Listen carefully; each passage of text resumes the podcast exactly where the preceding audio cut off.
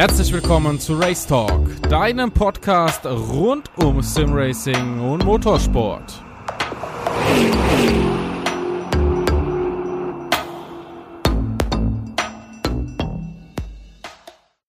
So, wir sind bei Thorsten. Wir sehen schön im Hintergrund. Wir sind bei Actoracer.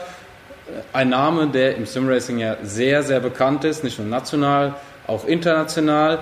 Und wer hinter dem Ganzen steckt, das seht ihr hier. Und zwar der Thorsten. Und der Thorsten, der baut nicht nur Simulatoren, sondern der hat auch sehr, sehr viel Erfahrung mittlerweile auf der Nordschleife gesammelt. Äh, du hattest im Vorgespräch gesagt, das waren ein paar Runden.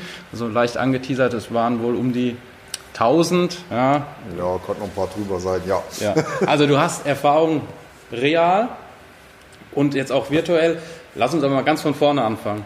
Wie kamst du zum Thema Simulatoren? Weil du wirst ja nicht gleich so angefangen haben. Nee, also äh, ich selber bin schon boah, von meiner Jugend an im Computerbereich immer äh, hobbymäßig unterwegs gewesen. Mhm. Und irgendwann ist man mal von einem Ego-Shooter auf, auf Rennen gekommen und sowas. Das war noch, oh Gott, in den 80er Jahren. Also vor meiner Zeit. Ja, ich bin jetzt, bin ja jetzt nicht mehr ganz so der Jüngste. Und äh, da hat man auch schon mit dem Amiga hier, da gab es hier Test Drive und die ganzen Sachen, wo mhm. man schon mit romantiert hat. Ja, und der Traum war früher immer, ja, anstatt ein Joystick, mal ein Lenkrad und so hat sich das Ganze dann aufgebaut. Dann hat man viele Jahre so einfach so im, im PC-Bereich Sim-Racing gefahren. Da gab es mhm. dann damals die NBK, Nabuki. Ich glaube, da waren die meisten, die heute Sim-Racing machen, die waren noch gar nicht aktiv. Da sind wir schon mit DTM und sowas gefahren. Ja, und wie alles, ne, ob man Modellbau macht oder, oder selbst der Motorsport, den wir real betrieben haben, es geht alles immer noch ein Stückchen besser und noch mehr und noch mehr. Und irgendwann bin ich dann auf die Idee gekommen, ich möchte ja mal einen Simulator haben, der sich auch bewegt. Mhm und habe dann wirklich einige Jahre äh, damit verbracht, mir was Vernünftiges zu suchen. Und irgendwie, umso krasser das von außen ausgesehen hat, umso größer war hinter die Enttäuschung, wenn man, wenn man dann mal in den Genuss gekommen ist, das zu fahren.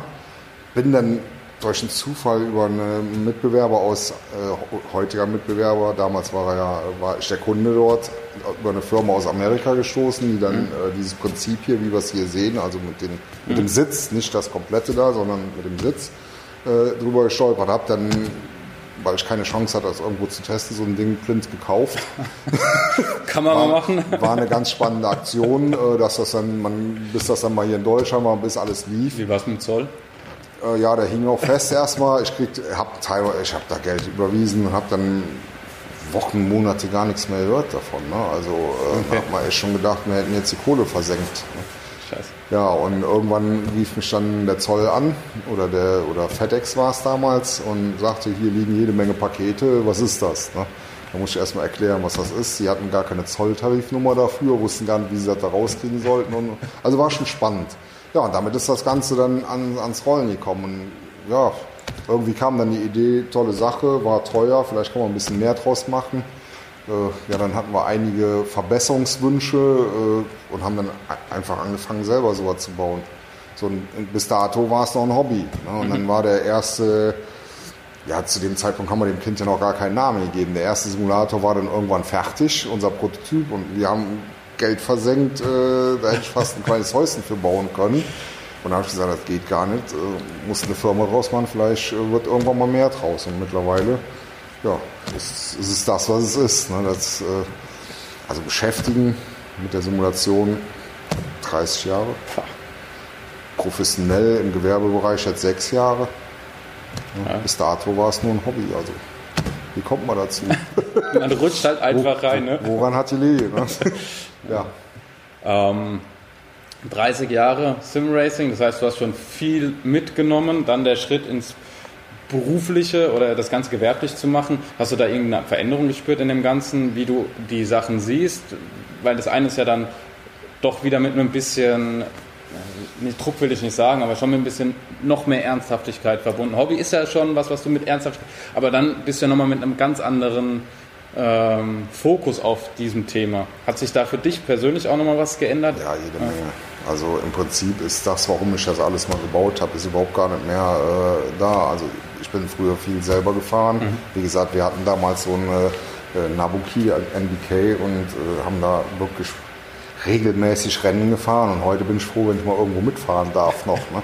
weil wir eigentlich schon noch mit Produktion, Entwicklung und alles zu tun haben und äh, ist halt ein, ein riesen Geschäft geworden, das Ganze. Ne? Und dann ist irgendwie mit dem Hobby irgendwann vorbei. Ne?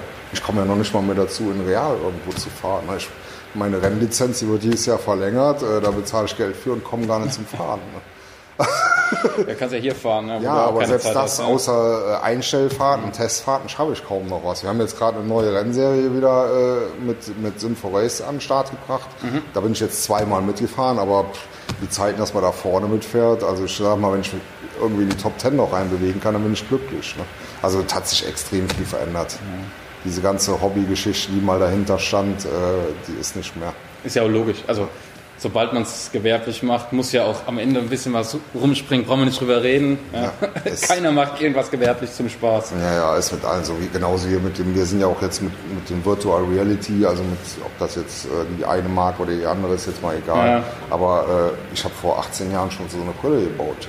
Den, okay. den Helm gibt es sogar noch, der funktioniert sogar noch. Ne? Da hatten wir die Vision schon gehabt nur zu dem Zeitpunkt gar nicht in Verbindung mit Rennsimulatoren, sondern ich wollte immer mal sowas machen, hier so ein Center, dass man einen, irgendeinen Ego-Shooter gegeneinander macht und das alles im Virtual Reality-Bereich. Was heute, jetzt ja auch am Kommen ist. Genau, heute hat man das alles und ich habe schon seit äh, zehn Jahren keinen Ego-Shooter gemacht. Jetzt gibt es alles ne, äh, im, im, im, im Gut, sagen wir mal so. Damals war das ja alles noch ziemlich in Kinderschuhen und man nutzt es alles nicht mehr. Ja, glaubst du gerade so diese Technikentwicklung auch ähm, von ja, Zulieferern, also ihr baut ja nicht eure eigenen Lenkräder. Ne? Noch nicht, ne? Okay. Aber glaubst du, das äh, ist gute Info, glaubst du, das hat auch viel damit zu tun oder ähm, für euch viel auch an Qualitätsgewinn damit zu tun? Ne? Ja klar, also ich sag mal so, äh, wir haben früher mit den Plastikdingern gespielt. Ich habe also schon Lenkrad gehabt, aber gab es noch keinen, da hat noch keiner über Force Feedback Tour nachgedacht. Da war man froh, dass man mit einer Drehbewegung ein Auto steuern konnte an der, an der Konsole oder sowas. Und äh, natürlich hat das, was in den letzten Jahren gekommen ist, einen deutschen Zugewinn gebracht. Ne?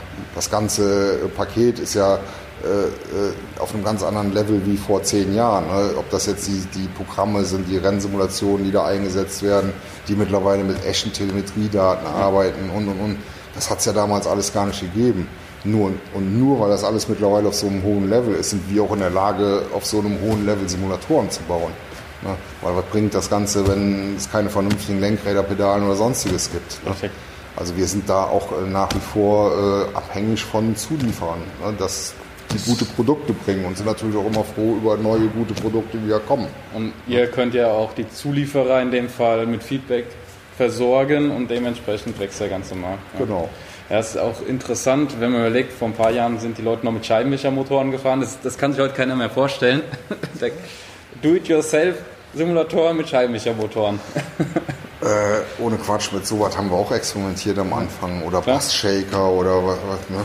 So, wir haben bis vor kurzem auch, auch immer noch von Zulieferern die Aktoren gekauft. Ne? Und wir hätten vor, vor sechs Jahren auch niemals gedacht, dass wir jetzt da stehen und haben auch noch die ultimativen Aktoren auf den Markt gebracht. Ne? Da mit der neuen Firma zusammen, ja. mit äh, SimMotion sind wir ja schon wieder den nächsten Schritt gegangen. Das heißt, wir werden immer autarker, was das ganze Thema anbetrifft. Ne? Ja, da können wir gleich noch mal ein bisschen näher drauf ja. eingehen, auf Simmotion. Ja. Aber wenn wir jetzt noch bei den Aktorwrestlern sind, die ihr übrigens schön im Hintergrund seht, falls ihr das Ganze auf YouTube schaut, ansonsten auf YouTube mal gehen und da nachschauen.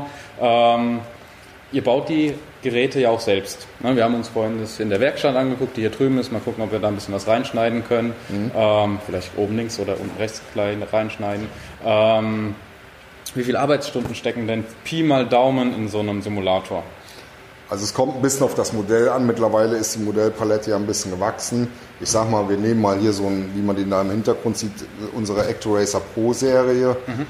Äh, da braucht man ungefähr eine Woche für den Rahmenbau und dann nochmal zwei bis drei Tage für die ganze Verkabelung und dann laufen die in der Regel noch zwei Wochen im Test und dann gehen sie raus. Also vier Wochen mittlerweile. So, äh, so ein Ultimate, wie hier steht, da kann man noch gut eine Woche, anderthalb allein nur in der Konstruktion dranhängen. Also wir haben alleine nur für diese Zwischenplattform, wie wir sie hier haben, haben wir jetzt mal 46 Arbeitsstunden einen Mitarbeiter im Metallbau. Wir haben das jetzt mal ganz, okay, da gehören noch die Aufnahmen hier unten drin zu, aber es sind definitiv 46 Stunden mehr Aufwand, nur um diese Plattform noch dazwischen zu kriegen. Das für die, die äh, jetzt nicht wissen, was geht, wir haben bei dem Ultimate noch Stempel drinne Ja, dass wir nicht nur den Seed-Mover haben, sondern tatsächlich auch einen Plattform-Mover. Also genau, eine Kombination. Eine Kombination aus allem. Ne? Wie kam die Idee, das Ganze zu kombinieren? Also die Idee kam eigentlich ziemlich schnell nach dem ersten Simulator, den wir gebaut haben. Ne? Wie, wenn, wenn, man voller Tatendrang ist und gerade im Konstruktionsbereich denkt man immer, was kann man verbessern. Ne? Da kamen damals Windsimulationen, alles haben wir auch einen hier, der äh, einen auch wirklich um die Ohren pfeift, wenn man, wenn man da fährt. Mhm.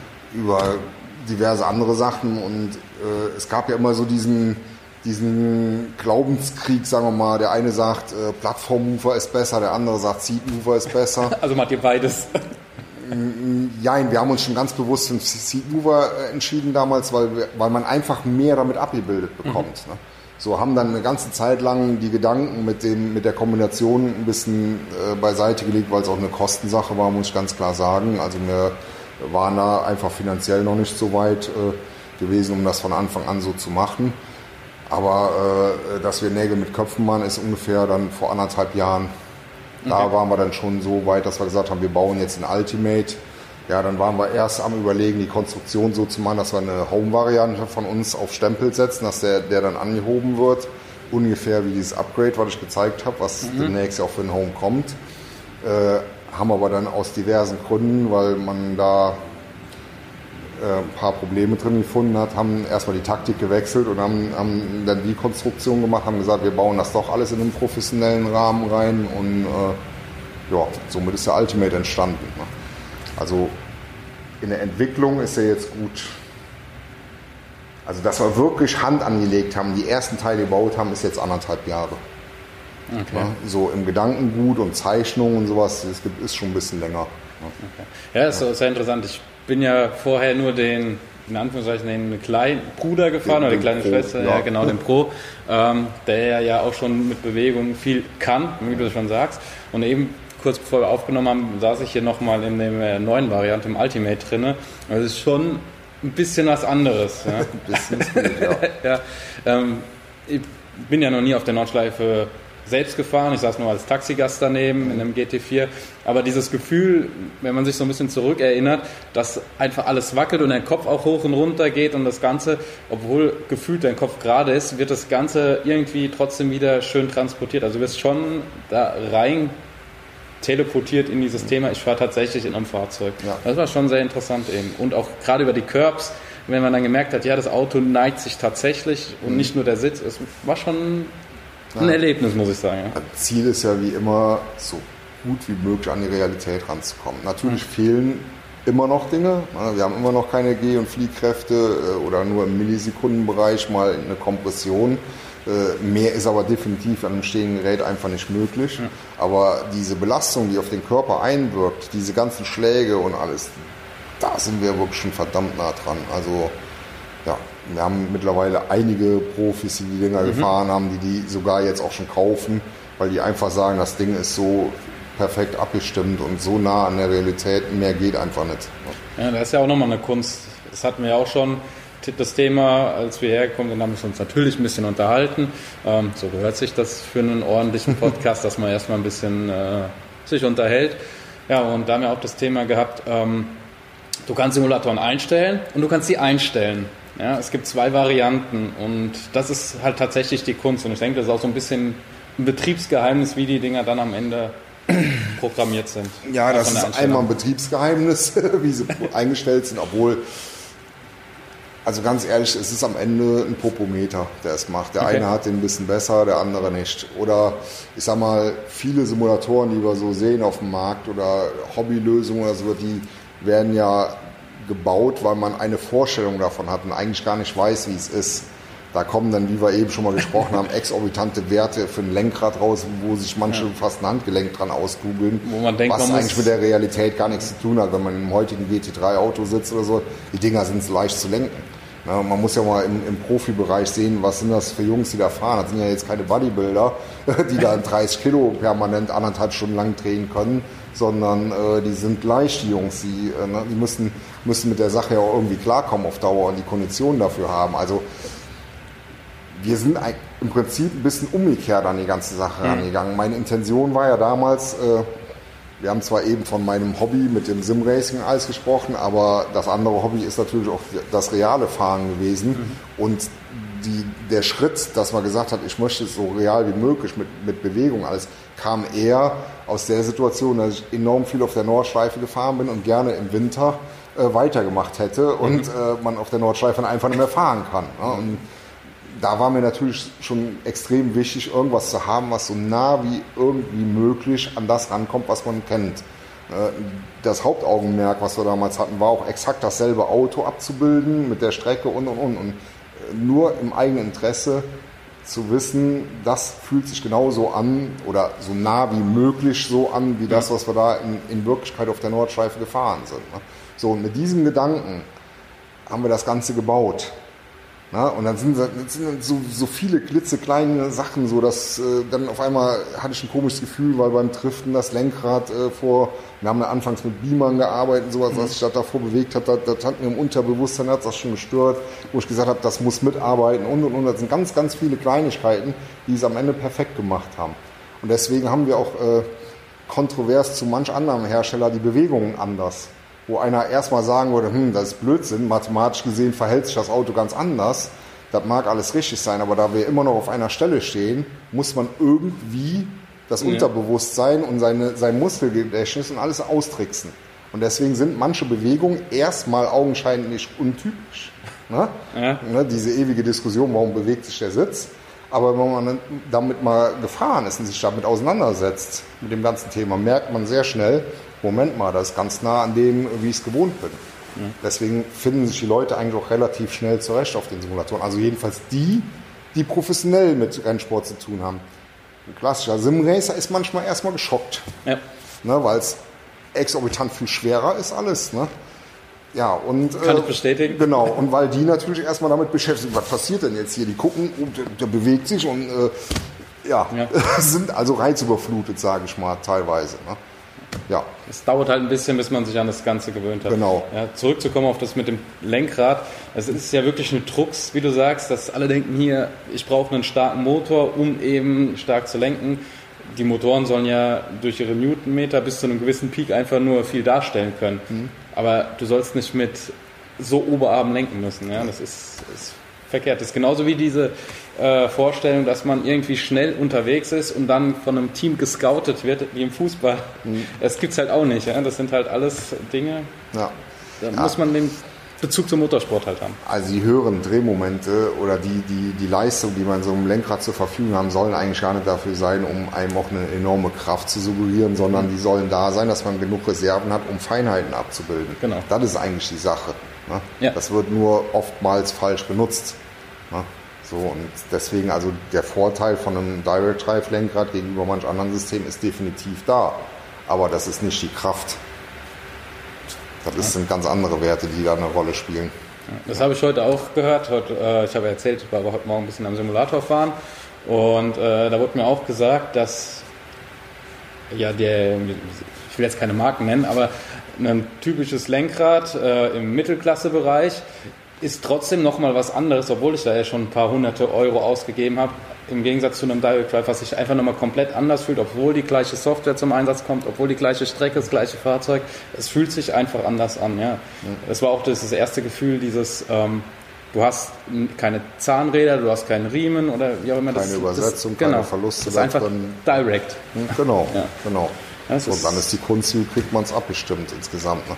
So, und äh, oft ist es ja so, wenn jetzt einer zu Hause so ein Lenkrad hat, mischt der ja auch extrem viel ins Lenkrad rein, was man ja tatsächlich gar nicht im Lenkrad hat.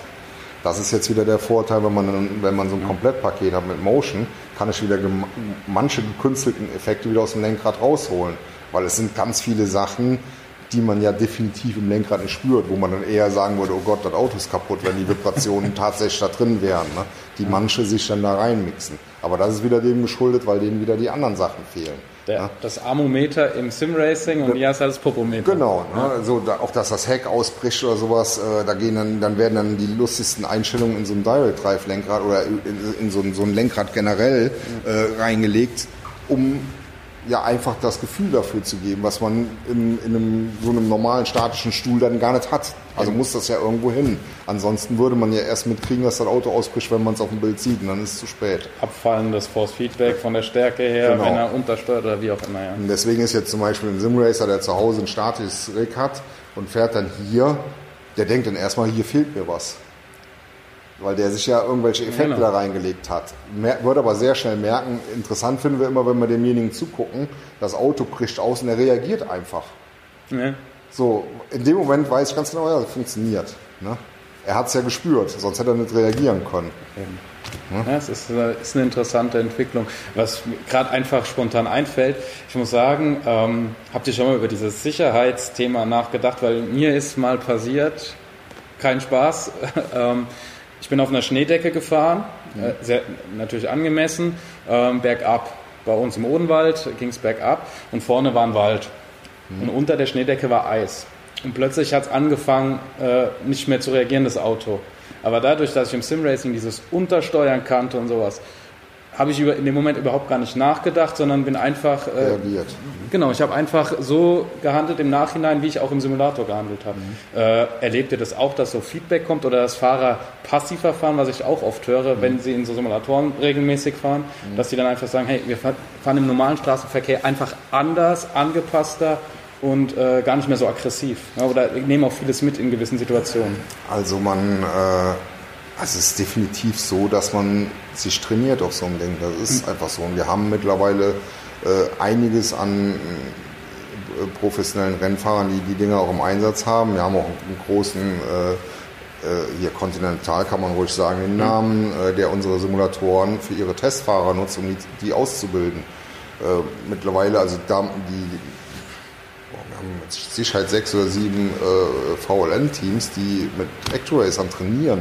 Ne? Okay. Ne? So, und ich selber hab, merke das auch. Äh, äh, so eine lustige Anekdote vor zwei, ich weiß gar nicht, ist das zwei oder drei Jahre her, da äh, bin ich ja nochmal auf der äh, äh Grand Prix-Strecke gewesen, äh, habe da Safety Car gefahren und habe wirklich davor viele Jahre überhaupt gar nichts mehr gemacht mit einem Rennwagen und war im strömenden Regen mit Semislicks und habe das Auto trotzdem im Griff gehabt, weil ich einfach auf das reagiert habe, was passiert ist.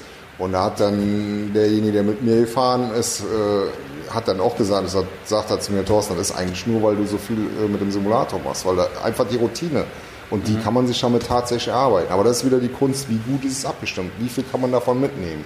Und deswegen machen wir hier kein Ding, um zu bespaßen, dass es einfach nur lustig ist oder sowas, damit ja. die Leute Spaß haben. Natürlich wollen wir das auch. Aber es muss natürlich einem auch was wiedergeben, was man dann hinterher mitnimmt. Und von daher sind solche Situationen mit Rutschen und darauf reagieren oder Tech herstellen, das sind absolut Dinge, die wir hier trainieren können.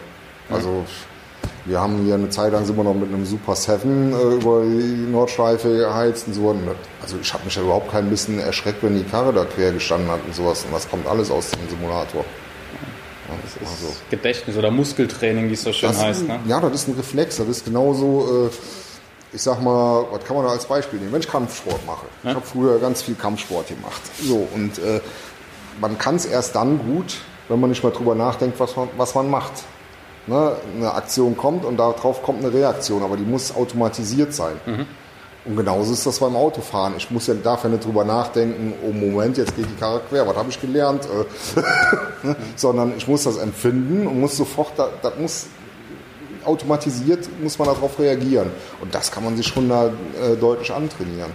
Also ich habe ein paar Jungs, die äh, mir permanent äh, kriege ich immer Bilder per WhatsApp. Wieder hier Klassensieg, SP7 und Ditchen und. Datschen und dann immer so am Abfeiern, weil die halt sehr viel da trainieren. Und ganz klar sagen, die haben einen Mehrwert, einen deutlichen Mehrwert. Also es ist, ja, es ist ein Trainingsgerät. Es ist ein Trainingsgerät, ganz klar. Das war immer das Ziel. Okay. So was wir jetzt machen mit den ganzen Centern und sowas ist äh, natürlich ein, ein schönes, äh, äh, eine schöne Erweiterung. Ne? Aber der Ursprungsgedanke war ein Trainingsgerät. Glaubst du, das könnte den Kartsport sehr gut ergänzen? Also diesen Einstieg in Motorsport, ich glaube, den, den Kartsport persönlich, glaube ich, wird es den nicht komplett ersetzen können oder es wird ihn nicht ablösen. Nee, sagen wir mal, es wird ihn nicht ablösen. Ähm, aber glaubst du, das wird vielleicht über lange Zeit tatsächlich parallel laufen, dass man sagt, okay, es gibt Simracer Und auch da gucken wir, wie die unterwegs sind und geben auch denen die Möglichkeit, ähm, vielleicht über Förderungen und so weiter, Sportförderungen etc. Also wir haben bei den Kunden, wo wir eben schon gesprochen haben, zum Training auch Kartfahrer tatsächlich dabei. Okay. Ja, oder Väter, die für ihre Nachwuchsfahrer solche Dinger tatsächlich kaufen, um da auch einen Mehrwert draus zu generieren. Ich sag mal so, Kart ist Kart ne? und Sim Simulator ist Simulator und echt ist echt, DTM ist DTM und Formel 1 Formel 1. Also ich sag mal, alles wie es da ist, hat seine Daseinsberechtigung. Alles macht auf seine Art und Weise Spaß. Ja. Ne? So, und äh, äh, wir haben viele Kartfahrer, die ankommen und sagen, boah, das macht mir mehr Spaß wie jetzt mit dem Kartfahren, aber das ist dann eher so aus dem Bereich, äh, hier diese Bahn, wo in der Halle eine feste Ja. Bahn ist.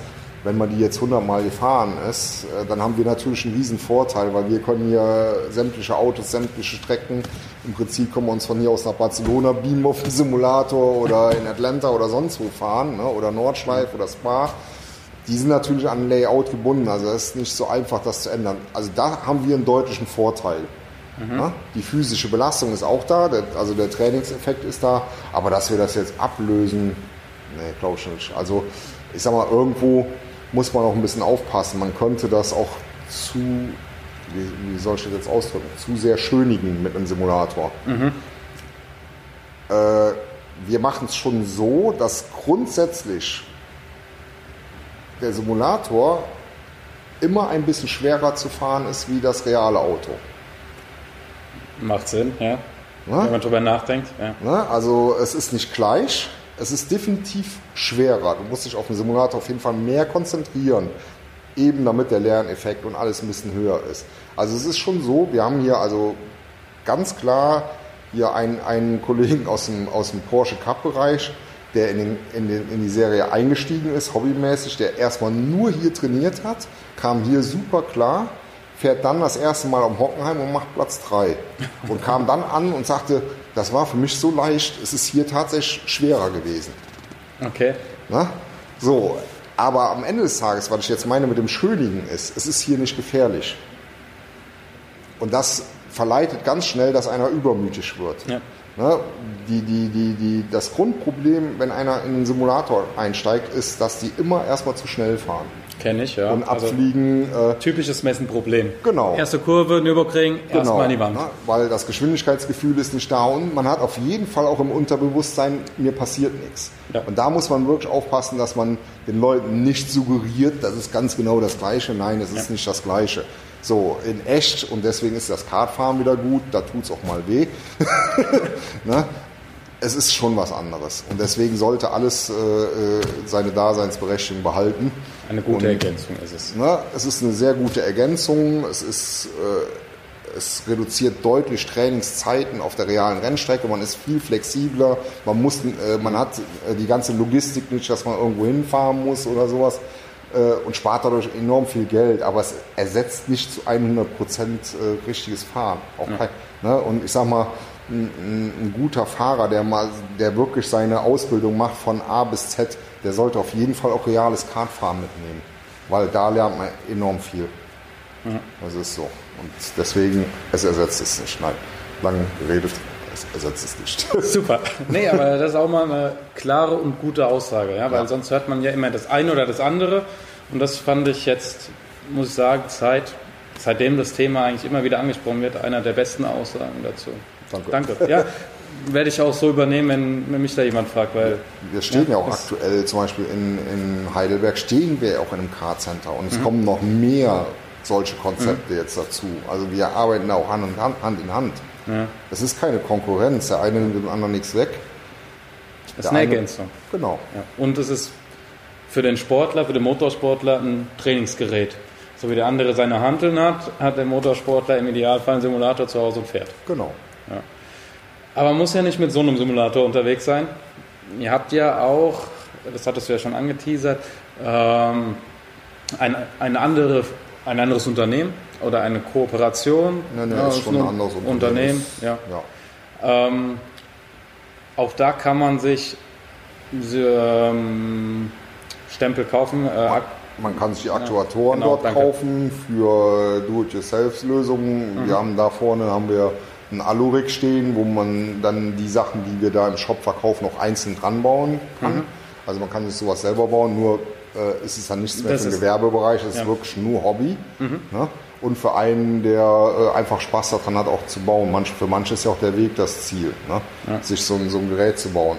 So, und wir werden das ganze Thema da deutlich jetzt äh, ausweiten. Da werden statische äh, Simulatoren im Low-Budget-Bereich dazukommen. Ich glaube, wir haben jetzt mittlerweile schon Track Racer ist jetzt schon mit drin. Ist schon drin, ja. Ne, äh, das ganze Portfolio von denen kommt auch noch rein. Dann haben wir noch eine andere Firma, mit denen wir was zusammen machen, die da auch noch reinkommen. Mhm. Jetzt haben wir angefangen, schon Lenkräder da rein zu tun. Also das Ganze wird ein bisschen wachsen und da werden wir so ein bisschen ja, in den, ich will nicht sagen Low Budget, weil im Endeffekt ist alles teuer. Ne? Also wenn man einmal infiziert ist von der ganzen Sache, dann kostet es am Ende des Tages äh, immer Geld. Ne? Wird, ja. Genauso wie im Modellbau. Der eine hat sich für 100 Euro ein Auto gekauft im Saturn oder so und am Ende fährt er für 3000 Euro einen Verbrenner oder so. Ne? Und genauso ist das auch im Simulationsbereich. Kenne ich auch, ja. Aber es schafft den günstigeren Einstieg, sagen wir mal so. Und wir haben das ganz klar getrennt, weil wir hier mit ActuRacer immer mehr in die gewerbliche und professionelle mhm. Schiene gerutscht sind und äh, wir müssen auch unsere ganze Energie da reinstecken. Die wird definitiv abverlangen. Deswegen haben wir auch eine zweite Firma gegründet, um das Ganze ein bisschen zu trennen. Simmotion ja. heißt es. Simmotion GmbH ist ja. das, das ist der Jens, äh, ja. ich und alles, was dahinter steckt noch. Äh, Jens war auch schon im Podcast übrigens. Ja, sehr schön. Ja. Wusste ich gar nicht. Ja, die waren mit ziemlich am Anfang dabei. Ja. Ach so. Ja, auf jeden Fall. Da haben sich auch äh, Synergien gebildet. Äh, wir haben uns einfach gut ergänzt. Wir, haben, wir haben, arbeiten jetzt auch schon länger miteinander. Mhm. Wir haben von denen die äh, Center Software genommen, äh, gekauft für Assetto Corsa, dass wir, dass wir angepasst auch alles steuern können. Ja, sind auf einem Level gewesen, passt menschlich sehr gut. Äh, ja, er hat, äh, Jens hat so seine Ideen gehabt, ich habe meine Ideen und das Ganze hat uns dann dazu gebracht, wie können wir mal was zusammen machen. Ja, und dann kam das mit den Antrieben, weil wir den Ultimate entwickeln, am entwickeln waren und mit den Aktoren, die so gängig zu kriegen waren, aktuell ein bisschen nicht ganz so glücklich waren, sage ich mal so vorsichtig ausgedrückt. Und dann ist so die eine oder andere Idee entstanden. Er sagt, ich habe da Kontakte und wir können so und so und ja, wieder so ist. Erstmal Hirnspinster und ratzfatz haben wir dann auf einmal doch die Firma gegründet. Wo, ne? Und da ist, auch da ist jetzt schon viel mehr daraus erstanden, wie wir ursprünglich gedacht haben. Ne? Dass wir jetzt dann auch noch, in, noch weiter in die Softwareentwicklung eingestiegen sind, und, und, haben wir auch anfangs nicht drüber nachgedacht. Mhm. Ist halt einfach so gekommen. Ne? Ist immer interessant, wenn man, ja, auch wenn man mit den Jungs mal spricht oder sowas, da wird ja nie groß drüber geredet, aber kommen immer mal wieder so ein bisschen ja, wir haben da was, das könnte in die und die Richtung vielleicht gehen, ne? aber man erfährt nie komplett, was es ist. Man kriegt immer, man kann viel nicht viel mit anfangen, aber es macht unglaublich neugierig. Ja, ja gut, ich sag mal, äh, mittlerweile, ich sag, vor, vor, wie wir vor sechs Jahren dann damit gewerblich äh, mhm. losgelegt haben, wurde das Ganze noch so ein bisschen belächelt. Ja. Und mittlerweile ist da schon ein Markt draus entstanden, äh, der auch schon ein bisschen äh, härtere Bandagen fordert. Das ist einfach ja. so. Und deswegen ist man natürlich auch mittlerweile vorsichtig über was man da redet. So ne? richtig so. Kann ich aus eigener Erfahrung auch ja, immer nur wieder sagen. Ja.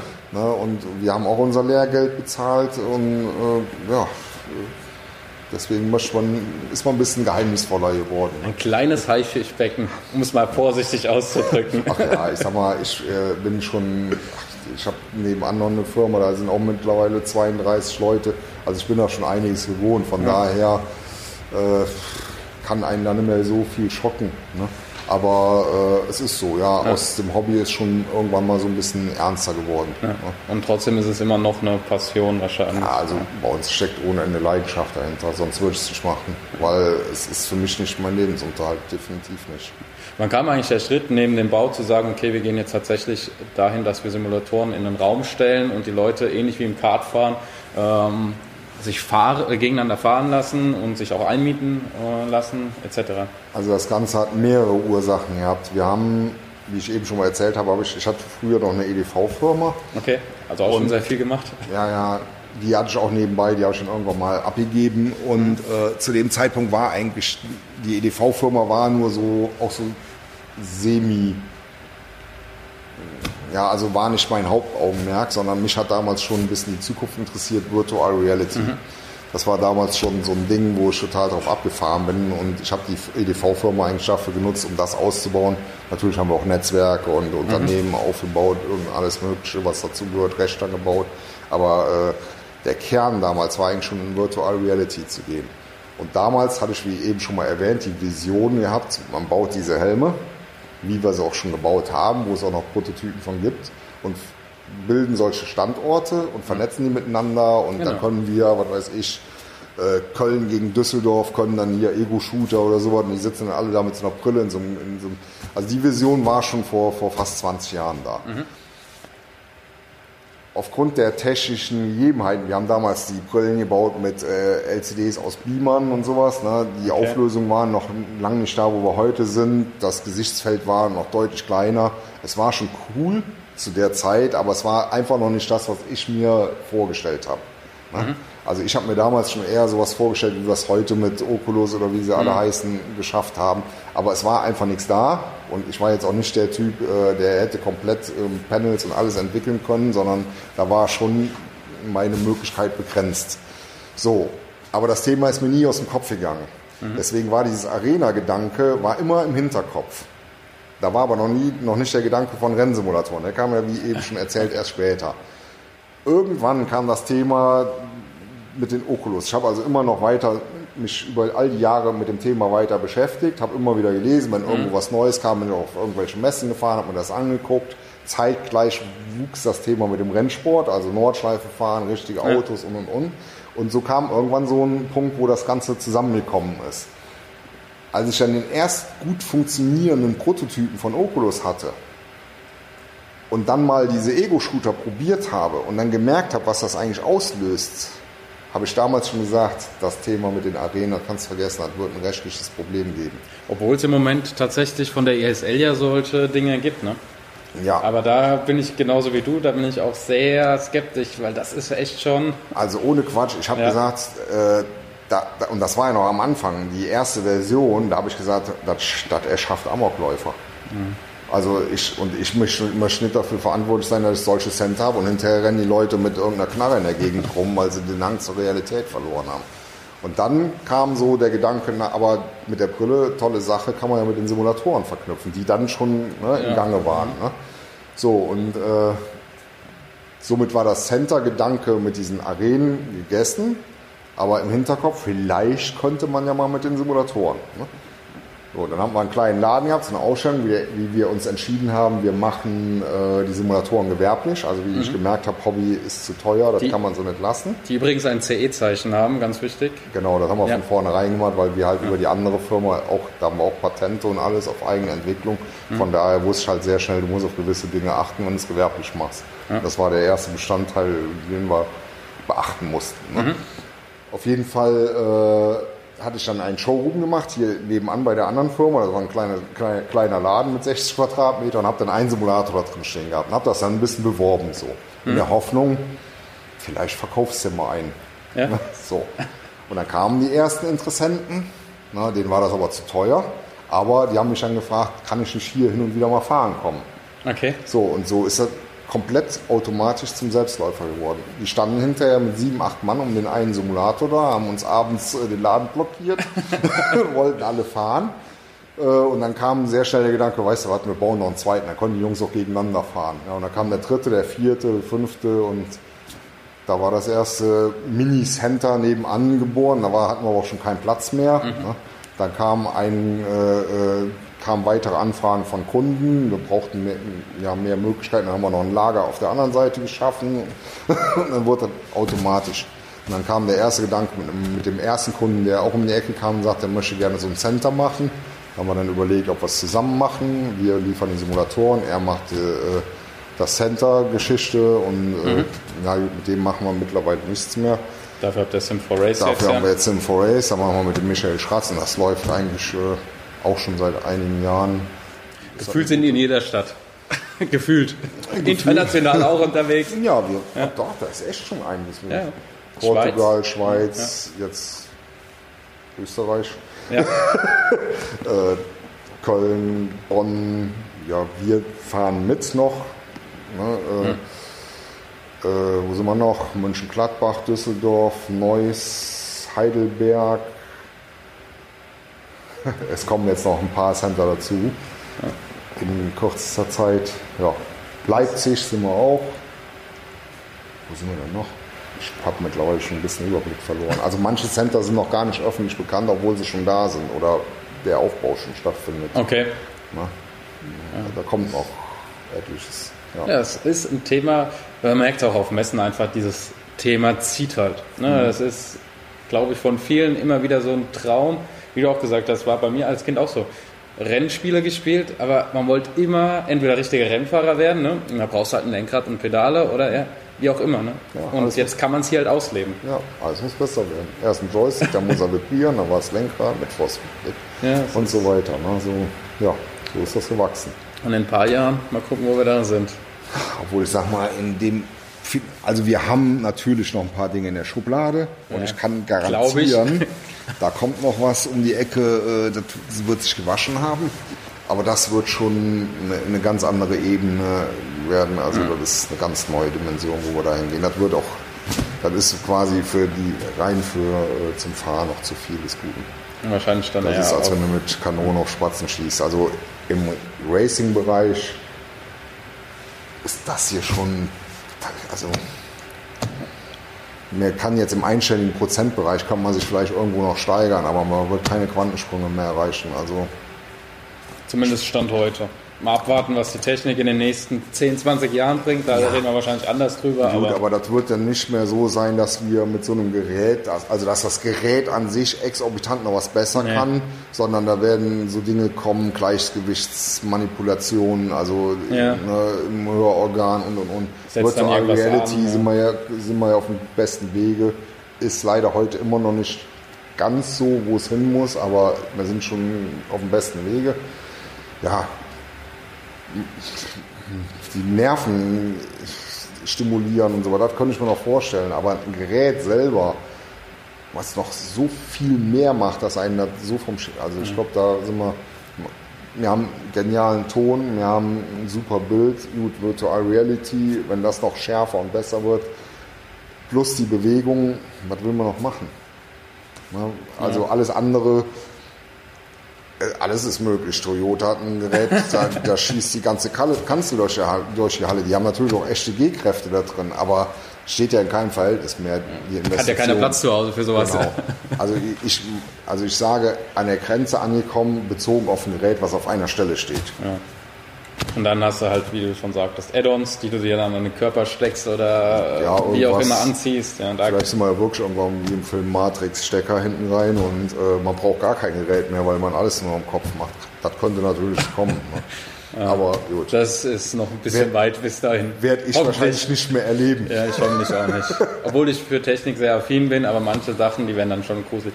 Ja, zum Beispiel jetzt mal gucken, was das äh, verändert. Weil du mitbekommen hast, mal ganz weg vom Simracing, aber immer noch im Simulationsbereich, der neue Flugsimulator ähm, von Microsoft, der arbeitet ja über, komplett über die ganzen Clouds und du kannst die ganze Welt sozusagen befliegen und die ist tatsächlich so wie sie halt über Satelliten und in der Cloud äh, vorhanden ist, da. Mhm. Ne? Also komplett verrückt. Vielleicht brauchst du irgendwann überhaupt keine Laserscans mehr, sondern kannst halt wirklich jede Straße selbst befahren und dann mit einem Rallye-Fahrzeug gewisse Passagen durchstraßen, was ja im Simracing immer noch so ein bisschen hinten runterfällt, der Rallye-Bereich. Ja, ja, also lustigerweise war sowas auch mal eine Vision von mir, dass man einen Scan von allem haben müsste. Ja. Also auch der Weg zur Rennstrecke hin. ja, die, ja. Den, wie heißt der, den Truck-Simulator verbinden, dann hast du die, die Truck-Simulator-Fahrer, die dann ein Auto buxieren zur Rennstrecke, ja. wirst ausgeladen und du fährst dann, ja.